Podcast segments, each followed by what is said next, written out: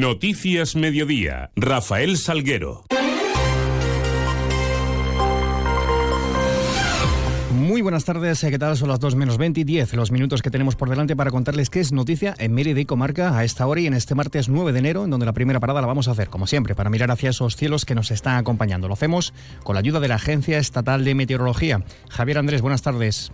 Buenas tardes. Durante esta tarde en Extremadura hay probabilidad de lluvias débiles al final del día, que serán más probables en el sur de la comunidad. El cielo estará nuboso cubierto. Las temperaturas se mantienen con pocos cambios. Espera hoy una máxima de 11 grados en Badajoz y Mérida, 9 en Cáceres. El viento será de intensidad floja de componente este. Mañana no se descartan las precipitaciones débiles más probables en el norte de la comunidad. La cota nieve bajará hasta los 1000 metros. El cielo estará nuboso y no se descarta algún un banco de niebla por la mañana. Las temperaturas diurnas suben ligeramente, máximas mañana de 15 grados en Badajoz, 14 en Mérida, 12 en Cáceres. Las mínimas bajan ligeramente, registrándose heladas débiles dispersas, 5 en Badajoz y Mérida, 4 en Cáceres. En cuanto al viento, será de intensidad floja de dirección variable, tendiendo al oeste con alguna racha fuerte. Es una información de la Agencia Estatal de Meteorología. 9 minutos para menos 10, continuamos. Ha sido hoy tiempo de balance para el alcalde de Mérida, Antonio Rodríguez Osuna. El primer edil emeritense ha resaltado la transformación de la ciudad durante el último año, así como el incremento de las inversiones o la rebaja de la deuda, entre algunos de los hitos fundamentales. Las inversiones proyectadas en la ciudad. Para una idea, no me canso de repetirlo, la deuda financiera banco era de 78 millones de euros en 2015 cuando yo entré a gobernar, mi equipo de gobierno, y hoy es de 14 millones de euros estamos convencidos de que vamos a lo largo de este año y el 2025 a dejar el ayuntamiento sin deuda. Entramos con 78 millones, este equipo de gobierno del Partido Socialista lo dejará sin deuda antes de diciembre del 2025. Si puede ser antes, lo haremos antes para salir del plan de ajuste, porque tenemos un compromiso de la ministra de Hacienda de que en el momento que eh, se elimine la deuda total del ayuntamiento, nos sacarán de ese plan de ajuste y habremos adelantado ese plan de ajuste que eh, duraba hasta el año 2032. Resaltaba también la firma de 395 contratos administrativos que han supuesto una inversión de 27 millones de euros y todo ello sin desatender, aseguraba, e impulsar además los servicios sociales de base. En el 23 atendimos a más de 1.700 familias. Es probable que en estos datos sean muchas familias eh, repetidas en las distintas ayudas, pero lo que queremos decir con esto es que la inversión que hemos tramitado en los diferentes programas eh, de ayudas propias y de otras administraciones ha supuesto una inversión en este 2023 de 2.590.000 euros. No hemos dejado de atender a las personas, las personas fueron siempre una, una prioridad y estas eh, inversiones han sido posibles gracias a un excelente ejercicio económico de este ayuntamiento. Marca retos de legislatura con hitos eh, como deben ser la ciudad de la infancia de Hernán Cortés, la nueva plaza de las Concepcionistas, la apertura de las Freilas o la plaza de Santa Eulalia, así como también seguir avanzando en las plataformas únicas en el centro de la ciudad. En 2024, con un presupuesto de 24 de 60 millones de euros, eh, además se apunta que van a servir para impulsar la ciudad con importantes inversiones en el horizonte. Vale, obras que van a verse terminadas en este 2024. El Museo de la Historia de la Ciudad de Mérida, como saben, ya se ha adjudicado en la dirección de obra y el proyecto y en unos días se va, en, uno, en un mes aproximadamente, se va a licitar lo que es la, la propia, la propia obra. Las plataformas únicas de Rambla, Suárez Somonte y Aledaño, el torno Puerta de la Villa.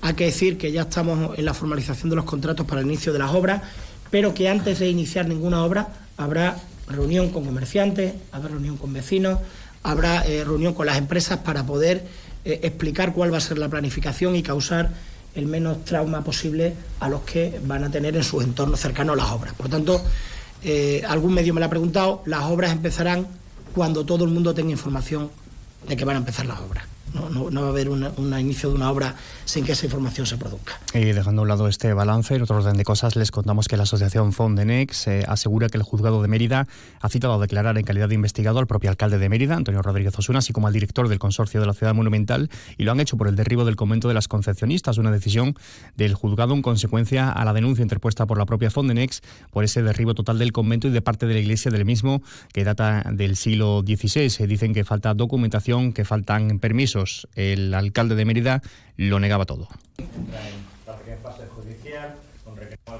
Eh, que aparece que ha mandado de parte la asociación es falsa, no hay ninguna citación de declaración ni al ayuntamiento ni al consorcio. ¿No han recibido requerimientos? No, nos han pedido una documentación, una documentación que se ha remitido ya, pero no hay ninguna citación judicial ni hay ninguna declaración por parte de nadie del ayuntamiento ni de nadie del consorcio. Es mentira. Noticias en Onda Cero Mérida. Otros asuntos, hablamos en clave solidaria. La Asociación eh, Deportiva Caminos Romanos de Mérida, que organiza el próximo 18 de febrero su segundo camino solidario, lo hace con tres rutas eh, diferenciadas, eh, también por el número de kilómetros, de 35 hasta 12, también con puntos de salida diferentes, y un año más lo hace con fines solidarios. Es tradicional ya en este club deportivo y este año irán destinados a la Asociación Eméritea y también a la Asociación Andade. El presidente del Club Caminos Romanos es José Luis Rodríguez. la Asociación Club Deportivo Caminos Romanos, que es a la que represento, eh, en esta ocasión eh, va a realizar el próximo día 18 de febrero el segundo Camino Solidario. Camino Solidario que consta de tres pruebas deportivas. Una prueba deportiva, la, la de más kilómetros de 35, que tendrá su salida desde Calamonte, será a las 7 de la mañana de ese día 18 y es la que tiene lógicamente más dificultad, no solamente por los kilómetros, sino también por el tema de, recorrido, de ascenso y demás, ya que eh, recorre gran parte, eh, hasta 20 kilómetros después que llegará a Arroyo, recorre la sierra de Arroyo y Sierra Pocito. Por cierto, hablando de solidaridad, el Mérida regalar una entrada de preferencia para su partido del próximo fin de semana contra el Recreativo Granada. Todas las personas que acudan a una colecta de sangre que se va a realizar el próximo jueves, en concreto, tendrá lugar de 5 a 7 de la tarde en la sede de servicios sociales del Ayuntamiento, que está ubicada en el Estadio Romano en eh, la puerta del Fondo Norte. En página de sucesos, dos heridos en un accidente laboral en el día de ayer en la capital extremeña. Un trabajador de 46 años se encuentra herido grave y otro de 41 menos grave como consecuencia de una caída de altura que sufrían este lunes en un accidente en la carretera de Valverde. El herido grave con politraumatismos y el menos grave con trauma craneal fueron derivados en ambulancia hasta el hospital de la capital extremeña. 1 y 47, mínima pausa. No lo dudes. Si te gusta el queso fresco de verdad, elige el abuelo, de Quesos del Casar. Ya lo sabes, quesos frescos de leche natural, el abuelo, el de Quesos del Casar. Si fueron los primeros, por algo será, ¿no? Elige el abuelo. Te va a gustar. El queso fresco El Abuelo ha sido galardonado con el Cincho de Oro en los premios Cincho 2022. Este final de año está cargado de inmejorables ofertas en los concesionarios AOSA en Extremadura. Llévate tu Mercedes Certified desde 18.000 euros. Sí, sí, lo que has escuchado. No pierdas esta oportunidad hasta agotar existencias. Ahora en tu tienda de Chocines Castillo, lechones ibéricos para horno al mejor precio. Compruébalo. Y de forma más breve, les contamos eh, que hoy martes finaliza el plazo de presentación de los trabajos para el concurso del cartel anunciador del Carnaval Romano y el viernes a las 2 finalizará el plazo en este caso para que todas las personas que deseen ser jurado del concurso de agrupaciones se puedan inscribir en el email festejos.merida.es.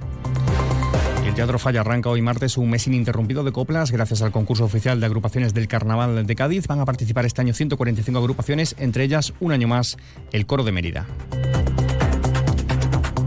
Recordarles que la restauración del traje y el manto de Santa Eulalia del siglo XVIII, que ha costeado el ayuntamiento y ha llevado a cabo la Universidad Politécnica de Valencia, se puede ver en la sala de Cumanos hasta el 14 de enero, de lunes a viernes de 6 a 8 y media y los sábados también por la mañana de 12 a 2. Un mural emeritense al aire libre se encuentra entre los mejores del mundo y está nominado en la categoría Premio a la Innovación. Está firmado por Rescate Artes, colectivo formado por la vasca María López y por el catalán Javier de Riva. El trabajo se denomina Eulalia y se puede observar en la barriada de la Antigua. También sepan que ya está a entradas para la segunda edición del Manga Fest, que va a tener lugar los días 24 y 25 de febrero en IFEME, además en estos días con un 20% de descuento de lanzamiento. Hablamos de cine porque la Fundación Caja de Badajoz organiza un ciclo de cine de Harry Potter en el Centro Cultural Santo Domingo durante los próximos meses. En concreto, la primera proyección será la película Harry Potter y la Piedra Filosofal y se podrá disfrutar el próximo viernes a partir de las 7 de la tarde. Bueno, pues escasos segundos nos separan de las 2 menos 10. Pueden seguir informados a través de nuestra web y redes sociales. Les dejamos ahora con toda la información regional, toda la información de Extremadura. Pasen un feliz resto del día.